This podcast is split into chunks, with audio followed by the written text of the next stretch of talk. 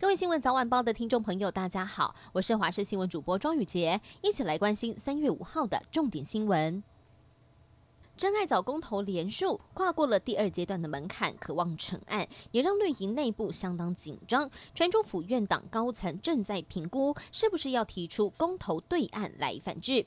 行政院长苏贞昌认为，这不是经济与环保的对抗，政府不只要保护藻礁，也要稳定供电。而美国总统拜登发布上任之后第一份国家安全战略指南，明确力挺台湾，也说台湾是关键的经济和安全伙伴。苏贞昌回应，台湾的努力受到了美方肯定。台股受到美国科技股大跌等利空因素的影响，一早开盘就重挫将近一百四十七点。但是除了外在压力之外，缺水也让产业相当紧张。半导体业像是台积电、联电等等都已经启动了水车载水，而竹苗中减压供水二十四小时也是史上首见。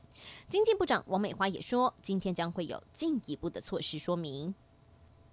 好，社会普遍认为高龄女性才会有不孕的危机。然而，在台中有一家医院，从一百零九年的统计可以看到，就诊有将近四千名的女性，发现其中三十岁以下的女性，每七个人当中就有一个人的卵子过少。医师研判，这很有可能跟遗传、饮食、作息、环境或是压力有关。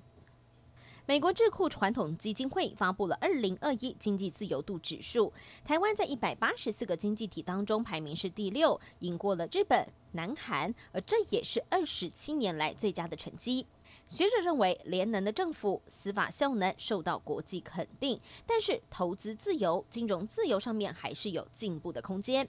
也建议可以向第一名的新加坡来看齐，松绑法规。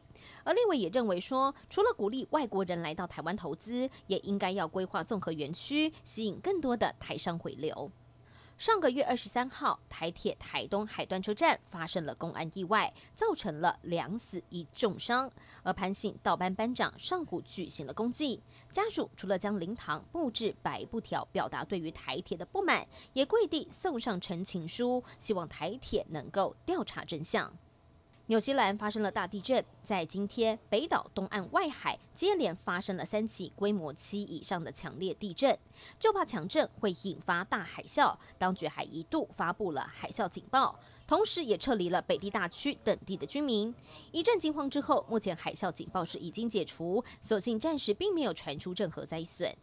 最后，我们要带您关心天气了。今天受到华南云雨带东移的影响，中层的雨量是比较多的。北部、东半部地区不定时会有一些短暂降雨。而中南部地区也有机会出现零星的短暂雨。由于春天的天气变化的相当快速，建议大家外出的时候还是要记得携带雨具，以备不时之需。而由于风向呢是吹东南风偏南风，因此各地的温度都有在回升。北部、东半部地区的高温大约是在二十一到二十六度，中南部地区的高温大约是在二十八到三十度，而中部以北还有东北部地区低温大约是十六到十八度，其他地方的低温大约是在十九。到二十一度。以上新闻，感谢您的收听，我是庄宇洁，我们再会。